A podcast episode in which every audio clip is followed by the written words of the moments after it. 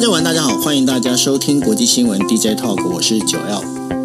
Hello，大家晚安，我是 Dennis。是，今天时间是二零二二年的九月二十号哈。那我们今天为大家带来五则新闻之前呢，先跟大家聊一下，就是岸田文雄首相呢，在今天傍晚的时候已经搭了飞机，应该是已经快到了，到了纽约了哈。然后到纽约的话，他要进行在联合国进行演讲。那对于岸田文雄来讲，他念兹在兹的。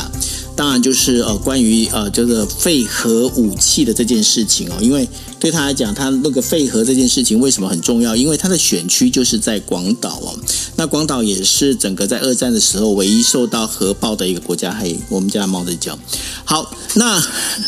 那所以呢，呃，在这个安田文雄这件事情上面呢，他在联合国这边，那当然他也要呃，他也可能要会见呃拜登，还有据说据说。据说跟会跟韩国的总统呢，就是呃尹锡悦会见面，但是呢，对于跟尹锡悦见面这件事情啊，老实讲，韩呃日本他们其实是不太开心呐、啊。为什么不太开心呢？因为呃日本人就讲说，嗯啊，我都没有跟你讲好啊，然后呢，你韩国政府你就一就是。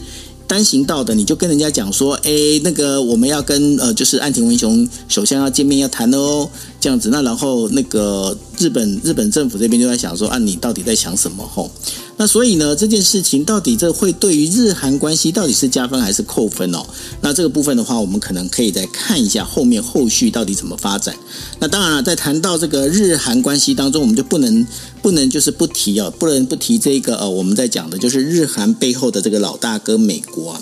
那美国拜登总统呢，在关于就是在十八号的时候接受 CBS 电视台的采访时候提到啊。我那个被就是主播问到一件事情，说美军会保护台湾吗？那然后呢，这件事情大家问的时候，那拜登他是在二零二一年一月上任以来第四次说 yes。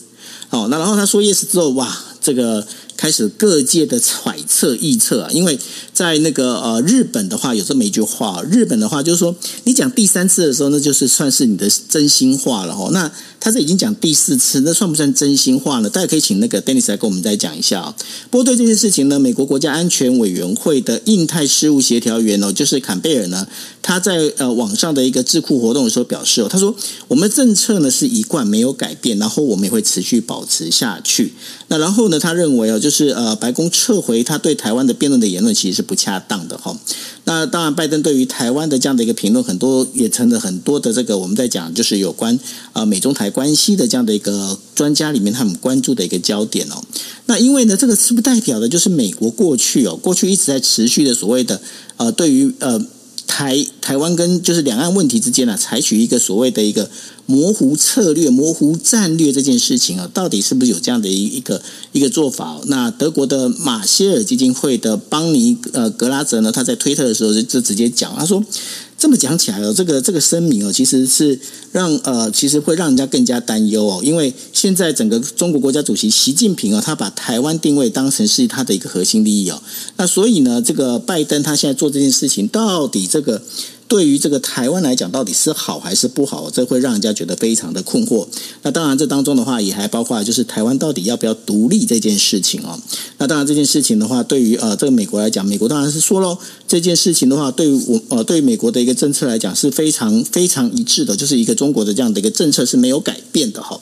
那没有改变的一个情况之下，那到底这个战略的战略模糊还是变成战略清晰？这件事情呢，其实是现在呢是在美国啊形成非常大的一个论述。不过同时啊，在那个呃，我们在讲说，因为现在在联合国大会准备要召开嘛，那召开的时候呢，其实在呃这个。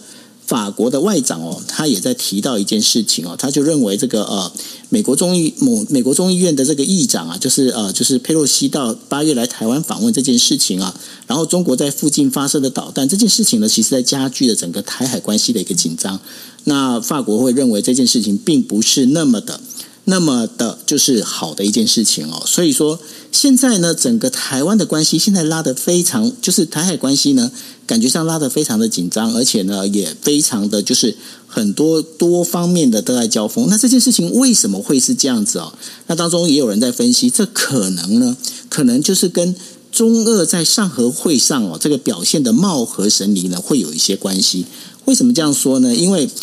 呃，这跟上一次在举行上合会最大的不同在于哦，这一次中国这个等于等于说它是呃俄罗斯入侵乌克兰之后啊，这个中国这个整个就是在上合会这件事情，他们首次的一个参加哦。那首次参加的状况之下呢，可以发现一件事情哦，中国政府呢对于俄罗斯的普丁啊，几乎是采取一个冷处理的方式。为什么说它是一个采取一个冷处理的一个方式呢？比方说像呃，习近平刚到这个，我们在讲说刚到这个上会会场的时候啊，他第一次他第一个会谈的人并不是跟普丁会谈，他是跟中亚的这几个四个国家先会谈完之后，然后呢再跟蒙古来做会谈。谈完之后才跟普丁会谈，而且呢，重点在于呢，他们在这个会谈之后呢，双方居然没有发表共同声明。那这件事情呢也是非常奇妙，尤其是在十五号的时候啊，习近平还缺席了普丁的晚宴哦。那这一个整个一个状况里面，到底是不是代表说，哎，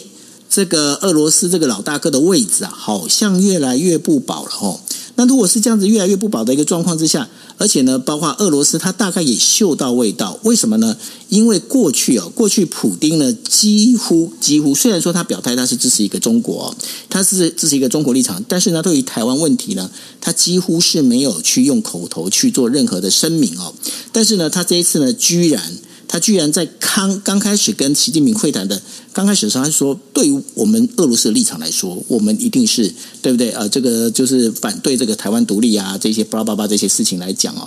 那这当中到底这个我们可以说，这个整个态势哦当中其实变得一个非常大的一个转变。那这转变当中，本来呢，俄罗斯也是希望说，哎。”那我可不可以在上合会的时候呢，能够有一些对不对？大家可以抱团取暖、啊？毕竟大家中亚诸国、啊，大家可能就一起来抱团取暖，让我让我也让让我有点面面子嘛，对不对？那不要让人家总觉得说欧美总是在欺负我。可是呢，莫迪呢，就是印度总理莫迪可没给他那个面子啊。印度总理莫迪就直接跟他讲：“哎，现在并不是一个发动战争的一个时间哦。”那莫迪敢这样直接讲。包括了这个习近平呢，对于这个我们在讲说，对于普丁的这样的一个冷处理，这些相关的这些事情，这样看起来综合起来，这是不是代表的，就是普丁他本身，其实还包括俄罗斯呢？因为他在乌克兰这一边的一个军事进展的不利。那然后呢，是不是也让大家看破他的手脚呢？那这也是一个我觉得还蛮值得去被我们来分析考虑的一个问题。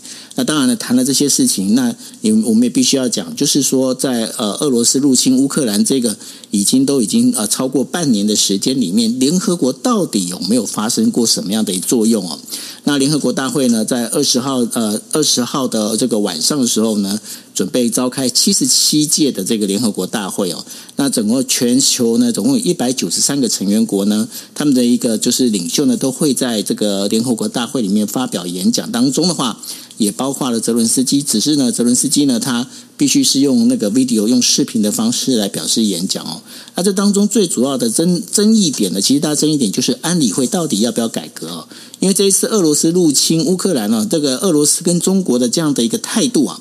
让呃美国跟欧洲各国啊，这个尤其是安理会的这个成员国啊，这个呃安这个理事国里面，大家就觉得说，诶，那这个好像没有办法帮我们这个伸张正义呢，那这该怎么办呢？好，那这些事情的话，他们可能会拿来去讨论。那如果安理会这个功能都不见的话，那联合国到底有没有它存在的必要哦？那这也是变成一个呃非常重要一个点。那当然，在这一次整个会议里面，比较值得去关心的，它可能是二十号呢有巴西总统。的巴比巴西总统、土耳其总统，还有韩国总统他们的一个演说，还有当然还有岸田文雄以及德国总理哦，他们会他们会去讲话。那另外的话，二十一号的重点呢，在伊朗总统莱西哦，还有美国总统拜登的他的一个讲话。那这一些事情呢，到底这个让联合国它到底是不是还有它的机能在？它到底它的机能是不是毁掉了哈？那这其实从呃这一次的大韩联合国大会里面，也许我们可以看出一些端倪啊。那另外的话，就谈到了这个菲律宾哦。那菲律宾呃，现在的总统呢是小马可仕。那小马可仕呢，他这为了纪念他老爸，就是在呃戒严令五十周年呐、啊，他就是认为过去在菲律宾的这个认为里面啊，这个就是老马可仕啊，在这使用戒严之后啊，让至少有三千名、三千多名的这个民主抗议者啊受害。但是呢，呃，亲爱的小马可仕呢，希望为他父亲做辩护。他认为呢，当时这个戒严令是有必要的。那当然，他讲了讲了这句话之后呢，其实也让呃这个人权运动人士呢，开始就觉得非常反感了。怎么会是这样子的一个情况？怎么会讲这种话呢？那所以呢，现在呢，在马尼拉呢，也举行了一个大规模的游行哦。那这当中的话，当然这个小马可仕说这些话，他到底他的目的是什么？那现在星期四的时候，小马可仕呢，他也要出席就是联合国大会哦。那在这当中的话，未来的话，菲律宾的政权跟菲律宾与美国之间的关系到底会变成什么样？那这也是我们可以去关注的一个焦点。那最后的话，我们要跟大家聊到的瑞典，大家还记得瑞典吗？啊，瑞典它本身，瑞典跟芬兰呢，就是呃，这个那时候不是就说要加入那个呃，就是欧盟嘛，吼，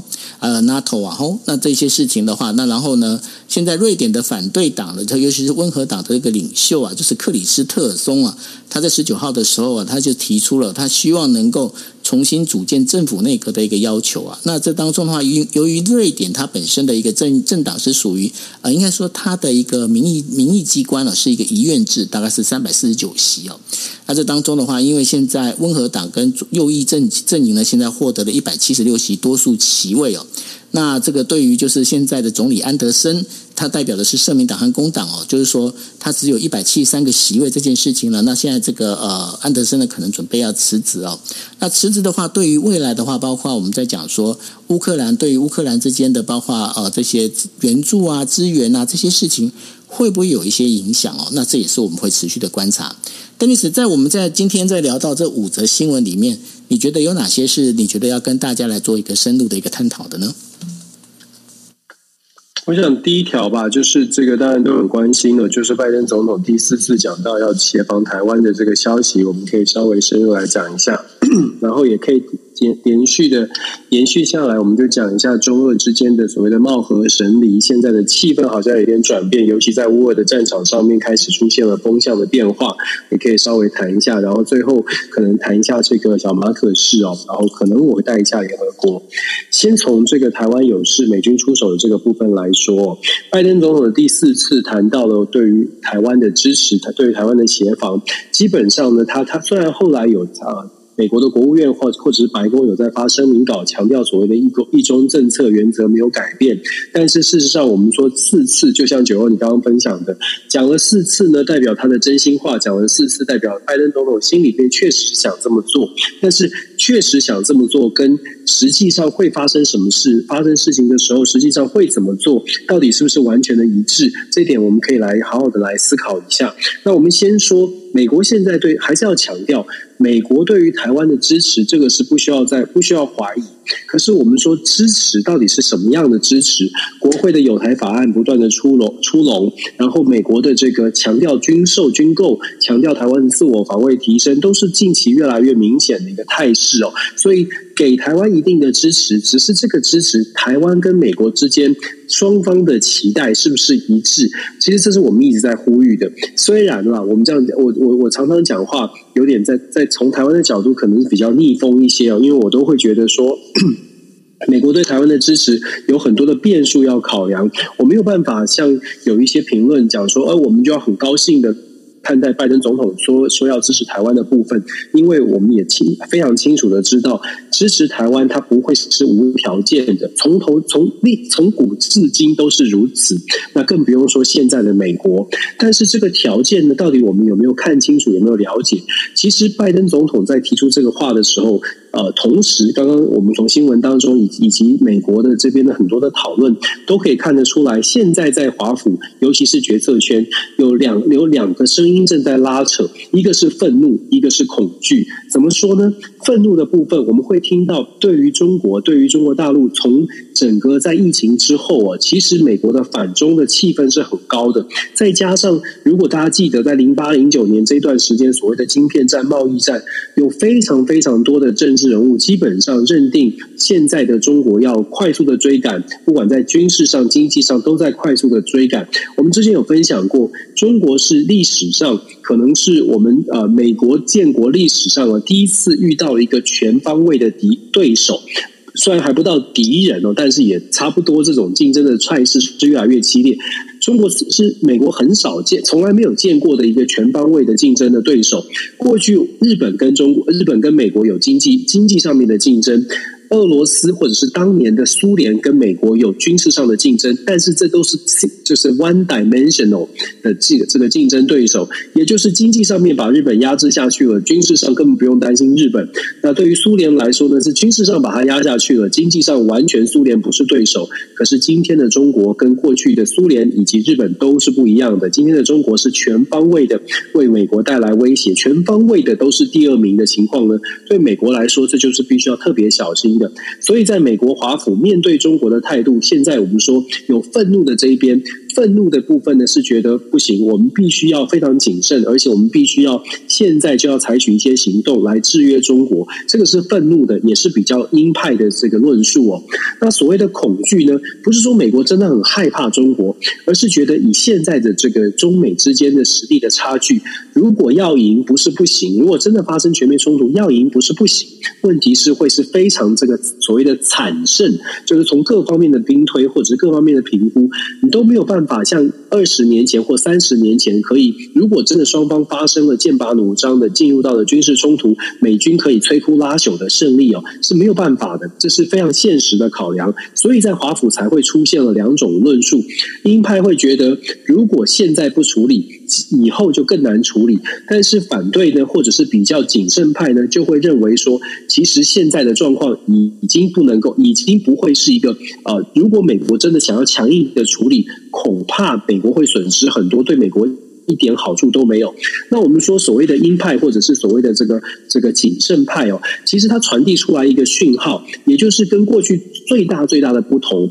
过去我们在讨论的是战争会不会发生，战争可不可能，都在考虑到可能性的问题，在考虑到的是如果未来怎么样。但是现在在华府，我们刚刚说了，这两派呢，现在在讨论的已经不再是这个冲军事冲突会不会发生，而是大概有一个共识，大概有一个预期说，这一场中美之间的冲突恐怕很难很难去避免，只是时间点的早晚而已。那这个时间点的早晚呢，进一步的争论的焦点在于，这个时间点的早晚会连带的影响美国自己的军事准备的部分。美国的军事准备，我们在台湾哦，我不晓得大家看到的媒体怎么样。可能很多朋友会觉得美国的军事军事实力很很超强，因为我们看到了这个航空母舰，我们看到了这个各各种的新式的战机，各种各种这个兵强马壮的姿态哦。问题是，这个兵强马壮的姿态，就像苏呃这个俄罗斯在乌俄战争之前也秀出兵强马壮的姿态。真正的状态是，真正遇到战争。上了战场之后会出现什么样的情境呢？其实没有人知道。当然，一样的会出现了乐观跟稍微谨慎派。乐观派会说：“我们放心，我们的军事实力是没有问题的，美国的军事实力一定可以击，一定可以压制中国。”但是另外也有谨慎派提出了一些警告或者是这个呃建议啊，大家思考的部分是。上一次美国真正发生跟势均力敌的敌手对抗，那已经是在二十世界大战时期了。也就是说，七十多年，其实美国的军方真的没有打过一场需要全力投入的战争。需要全力的投入的战争，跟二十多年前的所谓的波斯波斯湾战争是不一样的。规模上、准备上，或者动调动的兵力上都是不同的。在这样的情况之下，美方是不是真的？美国的军方是不是真的完全的做好了准备？这个呢？其其实是美国现在比较保守的呃保守派现在在思考的问题。我们讲了这么多啊，其实我一直在强调的是，不管美国现在做任何的盘算，台湾看到这些新闻，我们应该用什么样的态度来解读这种新闻？其实解读这这美国要不要支持台湾？第一步，我总是会认为，我们也许在台湾应该自己先扪心自问：台湾到底做了什么样的准备？还是我们看到新闻之后，觉得拜登总统说了一个 “yes” 这三个字母，说了 “yes”，我们就开始觉得我们大概安心了？真是这样吗？我们应该看到的是，现在美国在讨论的已经不是战争会不会发生，而是预期它会发生，美国要做什么样的事情？那台湾有没有看到这一点呢？我们在台湾的朋友，除了得到美国的支持，不管是友台法案也好，还是拜登总统的这个承诺也罢，最终我们要思考的是，这场战如果真的发生军事冲突，它的点不会是在美国的加州或亚利桑那州，它发生的会是在台湾。我知道这一定很不政治正确，可是我越是参加美国的会议，越是担心。担心的是，大家看到的好像就是新闻表面的。这个支持台湾，看到的是新闻表面的感觉，我们好像有了来自全世界的支持。各位朋友，乌克兰也来得到了全世界的支持，但是乌克兰是开心的迎接全世界的支持吗？这就是我们在台湾看解读这些新闻的时候，必须要去思考的。这不是一个国际新闻，这不是一个外国事件，这是一个属于我们自己国家的事件，所以我们才会说特别要去注意。那你再看看美国现在，除了除了其他的新闻，还有一则新闻跟这个是相关的。就是美国的五角大厦现在把台湾的 portfolio 移到了中国的这个群组里面来做讨论，把台湾从原来的东亚地区来移进来讨论。有一些媒体的解读，我看到了一些媒体的解读是说是在批评，包括了呃 political 美国的杂志在批评什么？在批评说这样可能是传递一个错误，给北京传递一个错误的讯号，好像是五角大厦。给了这个让让中国觉得说，哎，这个台湾问题是在中国的一中政策原则之下，所以并入来讨论。各位，其实你如果自你如果再去跟这个有机会跟这个。一些智库学者在讨论，尤其是关于国防相关的问题哦。为什么会做出这样的调动呢？其实有另外一层一种一种这个考量，是因为现在真的是在做战争的准备。这个是一个美中之间要发生的军事冲突，所以台湾问题就是在美中的军事准备当中，必须要纳纳并入考量的，已经不是所谓的亚洲的局势哦。我还是要强调。一再一再的一一一桩一桩的这些消息呢，都告诉我们，现在华府的风向是在做准备，是非常积极在准备的。那当然，你如果要从正面解读，确实，美国我也必须承认，我也必须要说，我也确实听到了美国现在想要出兵支持台湾的声音是变强的。可是出兵支持台湾，就如同我所说的，出兵支持台湾有各种的方式，它的还有它的各种它。派出来的这个数量也是在考虑的范围当中哦。可是这些这一这些消息哦，对台湾来说，到底我们应该把它当成是一个很令人振奋的消息，还是应应该把它当成一个我们也必须要起身做事情的这种这种讯号？我觉得在解在解读的时候，我不知道有多少人愿意这样说，或者是敢这样说。我比较我我比较这个不怕死一点哦。我觉得现在我是我是其实是出现了一种。一种心情就是有点有点紧张，也有点无奈，就是怎么样才可以不让大家觉得很很担心，可是又让大家觉得必须要自己做自己做准备才行，而不是只是。是解读国际新闻，觉得很正向，觉得来自来得到了来自美国的帮助，这个跟过去是大不相同的。拜登会说四次，代表的是他确实有在考虑，而且也代表了美国军方也在做各方面的盘算。可是这个盘算对于台湾来说，当然是支持，可是当然也是给我们更强的讯号，是不做准备好像不太行。这个是在我们在解读哦，美国有事，美军出手的部分，可能真的要。真的真的要大家要好好的思考的问题哦。这个当然，台湾要这个其实我我反而想要问一下 Dennis 哦，对，让你休息一下。就是说呢，呃，其实在这个这个状况里头啊，因为过去哦，过去美国之所以采取所谓的模糊战略的一个方式，其实也是在于就是说，诶，我老型仔仔哦，我今天我其实我模糊战略，我知道你中国你就是打不赢我。那他现在之所以这样子开始走清晰战略，是不是也是代表他也在担心的？就是说，其实，在美中之间的这个武力啊，他们本身他的那个那个 gap 那个差距的话，其实已经越来越接近了。九欧，你讲的就是没错，你 你讲的就是重点了，就是因为距离在差拉近当中，所以才会出现了鹰派的，像是像是二零四九这些研究的机构哦，开始会讲说，如果我们不行动的话，时间再拖，对我们也是不利的。这也是为什么我刚刚说，在华府的一些呃辩论当中啊，其实鹰派的力鹰派的声音是是越来越被被被。被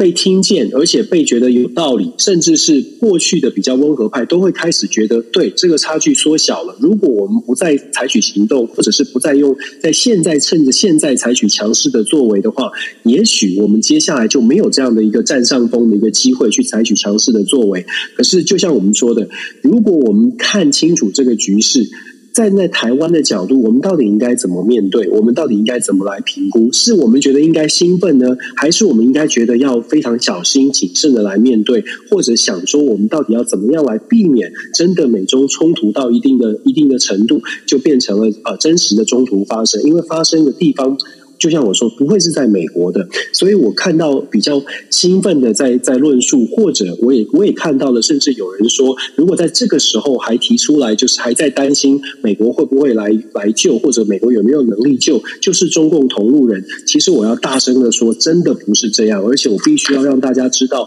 这种说法。真的现在不需要做这种，这真的不必了，因为因为会令人担心。很多讲这些话的人，其实没有什么机会真的去跟这个真的在华府或者真的在智库有开过会。我在这边其实啊，我忍不住，我其实透露一个故事哦，这是真实故事，这也是可以反映出来为什么美国会有谨慎派会担心。有一场闭门会议是美国军方的闭门会议，主席是美国的四星。上将，美国四星上将在下面面对全场的军官，这是真实参加会议的美国的军官告诉我的事情哦。这个在会议当中呢，军官被问，被这个上将问说，四星上将现役的四星上将，我就不说哪一位，现役的四星上将问大家说有没有问题？台下有一个军官是一个海军的医官呢，他在航空母舰上服役，他就问上将说，如果说这个真的发生，台海真的发生了冲突，我们有没有一个？固定的 SOP，他说他作为海军军官到目前服役了十几年，目前都没有看到美国有做出一个针对航空母舰受到重创必须要撤离 evacuate 超过千名以上官兵的一个标准的流程啊。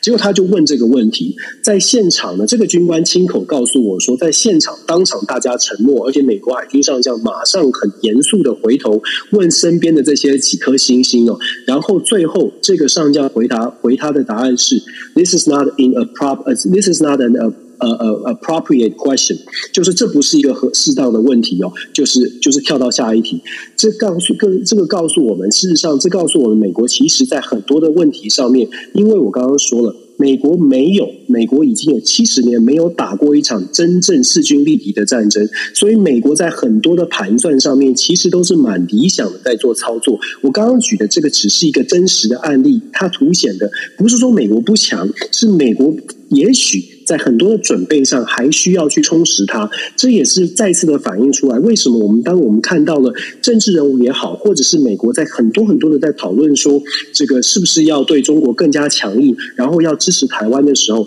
台湾真的，我们真的要，我们真的不是置身事外，把它当成一个国际新闻来看待。我们必须要很认真的思考，可以，我们可以守护台湾，但是得做事啊！我真的觉得。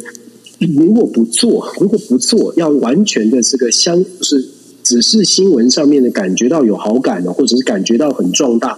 这真的是对于台湾来说不是好事。当然，其实其实你你刚你刚其实你刚刚讲这句话，你这件事情，其实在日本啊。日本有几个军事等于说两岸观察家哦，他们其实有提到类似的一个说法，也就是说呢，呃，美军到目前为止，其实真正如果在万一万一如果真的两岸发生冲突的时候，那个 SOP 其实到目前听说是真的还没有定下来，这是事实哦。那我在下个月也应该会去呃日本的防卫省哦，会去找几个专家，会去跟他们讨论一下。那会到时候如果有一些新的讯息，会带给大家。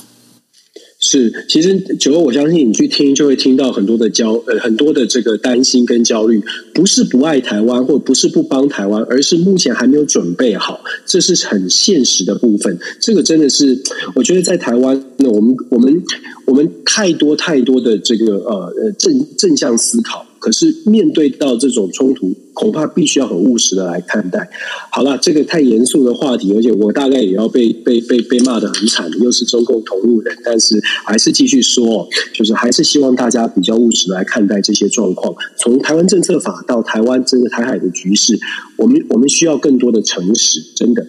那中俄之间的貌合神离，当然中国也有他自己的问题，这确实现在的状况是如此啊。就是中俄之间呢，为什么会传出貌合神离？这也就是国际政治的角力跟现实所在了。虽然中国多次的表达跟俄罗斯之间呢是没有加盖的，友谊是没有加盖的，可是其实表现出来的就是有加盖，甚至现在要封顶了。为什么这么说呢？其实乌俄战争的战局的逆转呢，已经让已经让这个。呃，北京当局从至少从各种这个媒体的或者是做各种的评论呢，还有他真实做出来的动作，已经看得出来中国在对于俄罗斯的支持，或者是对于俄罗斯的耐心，可能才出现了一些变化。尤其是我们看上海经合会，现在中国透过上海经合会呢，北京在事实事实上在试着拉拢中亚的国家，试着取代俄罗斯变成中亚的一个盟主。然后这一次的上海经合会又拉拢了伊朗进来，然后在拉拢。的过程当中，你会发现俄罗斯好像被放在旁边哦，不是撕破脸，但是中俄之间呢出现了一个地位的消长。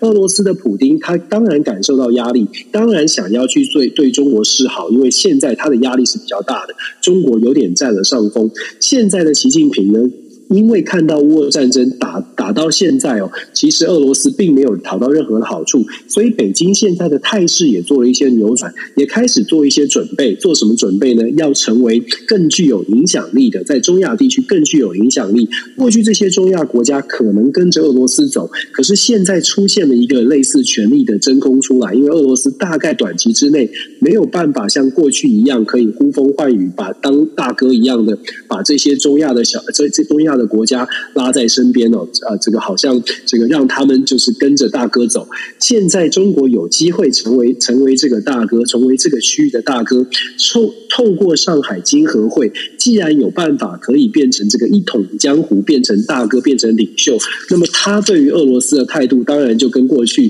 所谓的这个不加盖的友谊是有差距的，反而是要展现出来一种气势，展现出来一种一种姿态。你必须要跟我好好的合作。现在是现在是的这个你有求于我，而不是我有求于你哦。其实中国现在呢，就习近平对于习近平来说，能够成为整个东亚中亚区域，也就是非西方民主国家的这个阵营的一个领头羊呢，对于习近平而言，当然算是一个呃，在众多的。挑战跟制约当中，可以说是他杀出重围的一个办法。只不过这样的一个盘算呢，当然有它的风险。风险在于这些国家是不是能够有这么多的资源，跟这是不是能够帮助中国可以可以拿到这么多的这个呃。提升中国真的这这么大的影响力哦，我觉得还有待观察。因为其实这些国家也各自有各自的问题，唯一可以说是他们的优势就是在能源的部分。这些中亚的国家还有包括伊朗哦，其实在能源的控制上，在能源的出口上面，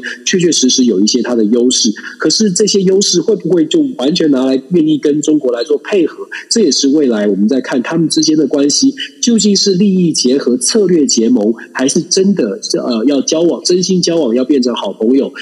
基于说我们要一起来对抗所谓的西方殖民势力啊，或者是不同的政体哦。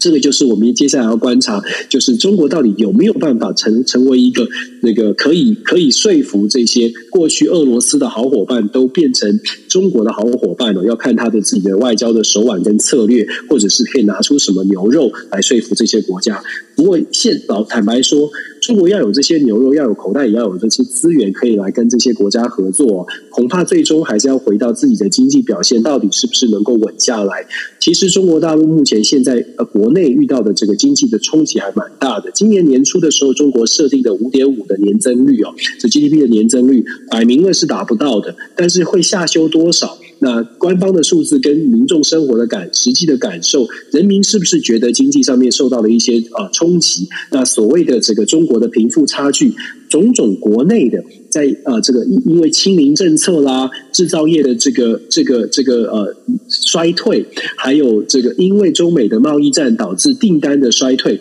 这些都是实际出现的。如果以实际的有有更客观的经济数据来看呢，这个 PMI 指数就是这个采购经理指数，通常是。通常是拿来看制造业到底有没有复苏哦。目前中国制造业确实还在所谓的标准线之下，也就是到目前为止，中国也并还没有从所谓的疫情过程当中真的走出来，走到后疫情时代，也没有真正的出现经济上有看到复苏的曙光。这些对于习近平来说都是一个很大的这个挑战。接下来我们知道十月十六号就是二十大了，在二十大之之呃这个之后呢？短期之内我们会看到习近平大概权力还是没有没问题，有进入到第三任。可是我们刚刚讲的，在外交上面能不能成为，能不能像他期待的一样，成为中亚的领头羊，带领着一群国家拥有能源能源资源的这些国家一起来所谓的跟西方国家相抗衡，这是他的外交上的一个挑战。然后他在所谓这个国内的经济，到底能不能够让他反转，让他自己的政权能够走得更稳一些？如果呃，这个如果这些事情呃。任任何一个环节啊，出了一些差错的话，以他现在在国内有这么多反对的声音哦，事实上，他接下来在二十二十大之后的第三任任期，恐怕也会有很多的挑战哦。不过，我们看待这些事情，就是从各种的面向，任何中国内部的一些挑战，对于台湾来说，我们都说过了，要谨慎的来看待，因为要舒缓国内的压力，台湾便会。非常有可能变成他的一一一呃一一一一步棋哦，所以我们要特别的去特别去注意。所以现在对台湾而言哦，不论是美国美中的关系，还是中国的内政，其实多方的思考，多方的去判断。尽可能的不要因为某一段话或者是某一个行动，就觉得现在我们又安了又稳了。我们一直在强调，整个国际的变局，现在接下来这五年，国际的变局恐怕都不会是平稳的。在这种情况之下，台湾真的要非常非常的理智哦，少一点大家互相猜测说谁讲了什么话就是坏蛋。多一点，大家都一起来集思广益的想一想，我们的国家到底应该怎么样安稳的在这种惊涛骇浪中走下去。当然，现在觉得惊涛骇浪的人呢比较少，那可能还会被批评说你这个就是失败主义。可是我还是要说，如果你看看外面，看看整个国际的局势。我实在是很难想象，说真真的了解国际政治的人会觉得现在不是在惊涛骇浪当中哦，所以我们说，我们还是还是要把该说的话跟大家分享。然后我们最后来谈一下这个小马可仕的部分。小马可仕，我们都可以想象得到，他不可能不去平反他的父亲哦。对于他来说，怎么样可以让他的父亲得到公平的平反？他认为的公平平反。一九七二年是小是老马可仕宣布这个。这个 戒严的那一年，那今年刚好是五十周年。小马可是在接呃接受媒体的访问，这个地方我必须要强调，他那个媒体是自媒体，他接受的是他他的这个这个 goddaughter，这个不知道算是这个教教女还是干女儿啊？他接受他这个媒体人的这个等于是非常熟识的主持人来做访问，而且也不是在所谓的新闻平台上，而是在 YouTube 上面接受的一个访问，特别去强调一个小时的专访当中，特别强。强调说他的家族受到了不公平的待遇，而且他的家族之所以到现在呢，还是被菲律宾的司法体系认为说是欠税哦，而且是欠的巨额的税，很大一部分原因是因为他们当时流亡的时候，并没有经过一个完整的公平的审判，所以他透过这个呃这个这样的访问呢，他去特别去传达说，其实他们家并不是像当时流亡海外呃这段时间被所谓政敌或者是对于反对反对他父亲的是所形容的这样，他父亲是一生这个宫中体国，为了国家，为了国家稳定，才做出呃，所做出一些决决策哦。不论如何，我们可以看到，我们会我们看到的是，小马可是现在上任之后，很努力的想要平反他的家族的声望啊。当然，这个跟他希望在未来，尤其他的家族如何继续在菲律宾长期的来呃，在政治在这政治圈当中发挥影响力，对社会有有影响力是有关系的。我们知道，我们必须要了解说。啊，像菲律宾这样的国家呢，事实上，它的政治政党的影响力远远不及政政治家族的势力，政治家族的影响力远远超过政党。我们自己做了很多研究，关于菲律宾的政党的体系或东南亚国家的政党的这个体制哦，在东南亚的很多的国家，菲律宾尤其是如此，这些政治政治的这些政党呢。大部大绝大多数的存在都是为了政治人物，为了支撑政治人物的家族，而不是真的有一个非常健全的政党的体制做各种的装脚啊，这种完全的建制，而是配合政治人物塑造出政治人物的这个政治家族的这个呃光环，或者是增加他的影响力哦。换句话说，小马可是现在在做的事情，平包括平反他家族的声誉，或者是他现在想要积极的把。他自己的论述是，菲律宾必须要走向更加的平等，贫富的差距希望大家任内可以缩小。他想要做的这些事情呢，都是希望未来他的家族可以有更可以可以长期的得到菲律宾人民的这个好感。因为这个菲律宾长期这个所谓的收入不不平均、贫富的差距，确确实实是人民很在意的事情。那当然，他在专访当中也特别提到说，他这这个跟他上一任的杜特地所谓呃，并这个这个这个，因为抓毒品然后毒枭杀人呐、啊、这种死刑的这些问题，他其实都有提到。其中有一点蛮有趣的是，他提到了说，这个菲律宾的这些呃。司法的部分是不是，尤其是毒枭或者是所谓的死刑的问题，是不是应该要让？是不是应该要加？菲律宾是不是应该要加入国际国际法庭？小马可斯的回答直截了当的说：“不用，菲律宾不用加入国际法庭，因为菲律宾的司法案件，菲律宾的毒枭也好，或者是犯罪集团也好，都是在菲律宾境境内发生，而且人这些毒枭啊罪犯都是菲律宾人，所以不需要把菲律宾的主权交到国际的组织、国际的法庭去做一些审理哦。这一点呢，其实也再次的凸显了现在的国际组织跟。”甚至是发展中国家之间的一些矛盾，很多的发展中国家一方面希望国际组织可以介入，给予更多的帮助，但是对于国际组织相关的一些想要设定的一些规范，其实很多的国家又是抱持着反对的立场。这点也是我们为什么说国际组织它的影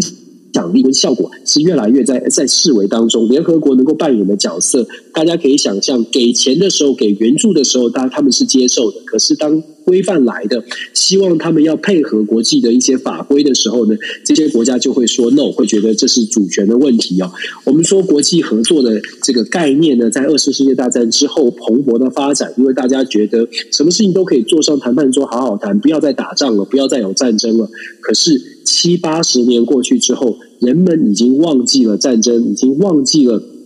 忘记了这个为什么当初要设立国际组织？忘记了设立国际组织的目的就是要能够沟通协调，把大家的一些棱棱角角都把它磨平了。现在我觉得配。刚好搭上了现在的这种国际国际政治的这些混乱，从乌俄战争、中东的局势、伊朗、以色列之间的冲突，还有沙乌地阿拉伯的崛起，土耳其、印度各方都在自己的自己追求自己的利益，更不用说在晶片战啦、贸易战、科技战，东亚的国家各自有扮演自己的角色。目前的这个国国际局势，为什么我不会很乐观的说国际局势可以很快的稳定下来？因为到目前为止，看起来各国都还在积极的追求他们自己的利益最大化。就像我说的，这忘记了七十多年前为什么世界会出现二次世界大战、一次世界大战。现在的情况呢？如果大家没有办法找到一个找到一个刹车，没有各个国家没有没有办法踩下刹车，尤其是以中美为首，大家都不愿意踩刹车，这种火车。朝着对方而去的这种态势继续发展下去，我比较担心的是，不知道这个世界哪一哪一个地方会会成为下一个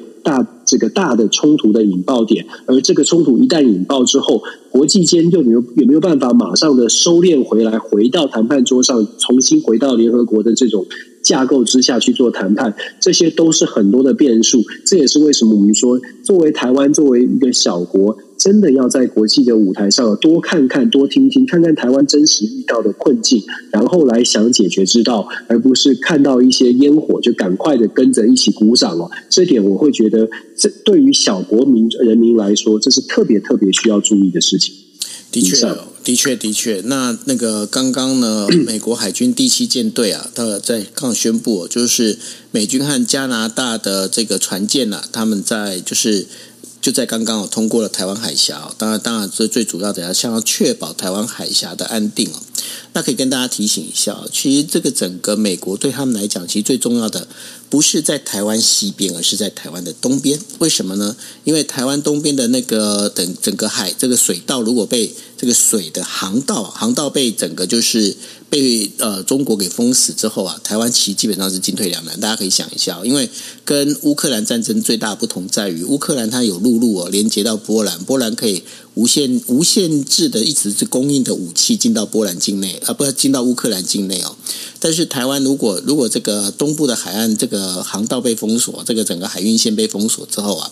那这对于台湾来讲，那就是一个很大的危机哦。所以说，呃，对于台湾来讲，现在更重要的，其实我我自己觉得啦，海军的这个重要性可能远高过其他军种，你觉得嘞？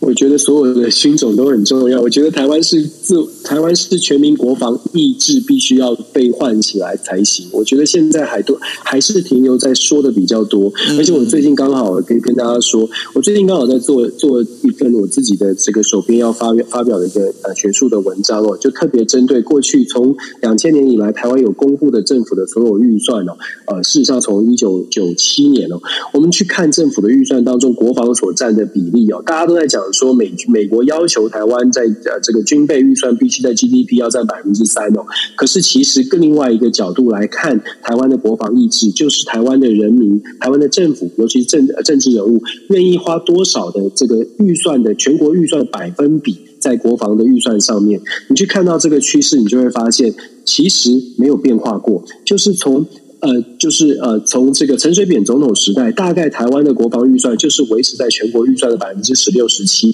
马英九总统时代一样，现在也是这样哦，甚至现在也还有降到百分之十五点多。所以，如果你从每一每一年全年预算当中国防预算的占比，它其实某种程度可以反映出来的是，我们愿意花多少钱。你赚一百块钱，你今年、明年的预算一百块钱，你愿意花多少钱在国防上面？如果说台湾真的有很强的国防意志，或或许要回到九六年台海危机的时候，当年的于国防预算占比大概在百分之二十二到百分之二十四哦，是非常多的。其实这也是为什么在两千年之前，包括陈水扁总统都说过，在他的任内，其实当时的包括美军的情报、各方的情报，台湾的军队的实力绝对是不会不会是。自虽然虽然说不能碾，不能说不敢说碾压中国解放军，可是，在当时双方是势均力敌的，没有问题哦，是是有信心的。但是现在我们真的扪心自问，现在真是如此吗？那现在这个时间，如果我们真的想要非常强力的去要求台湾要有自己的地位，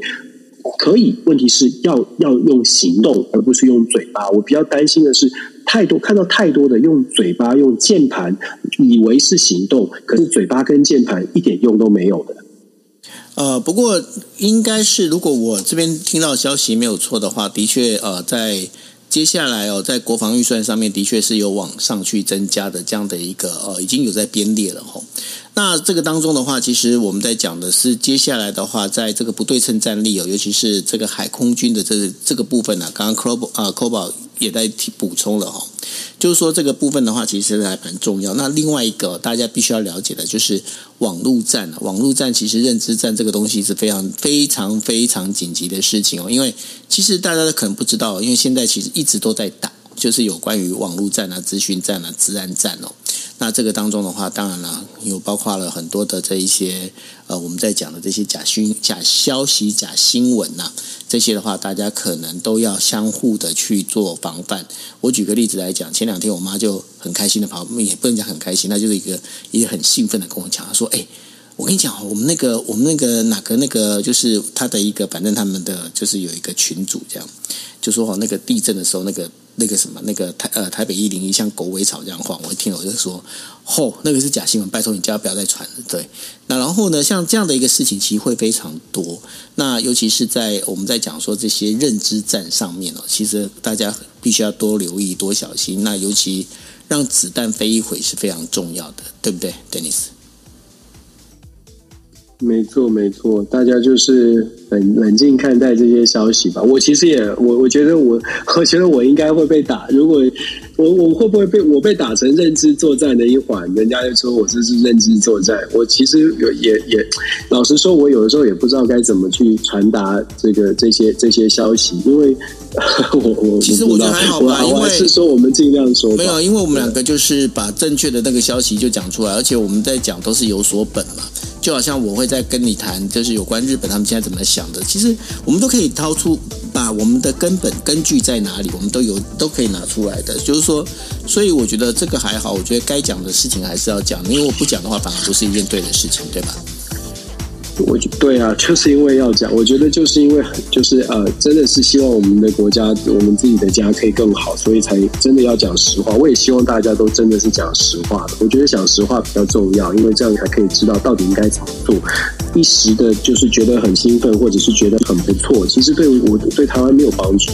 没错，OK，好，那这也是也要麻烦大家哦，随时锁定哦，锁定我们的这个国际新闻 DJ Talk。那大家也可以锁定 Dennis 的全球政治笔记，我们都会把这些 Podcast 的内容呢直接上传上去。那当然也欢迎大家呢，把我们如果你觉得我们的 Podcast 的内容还不错，那麻烦你们帮我们多做宣传跟推广。OK，好，那今天就是我们国际新闻 DJ Talk 到这边哦。那明天一样的时间是在晚上的十一点四十五分，我们 DJ Talk 再见哦，拜拜。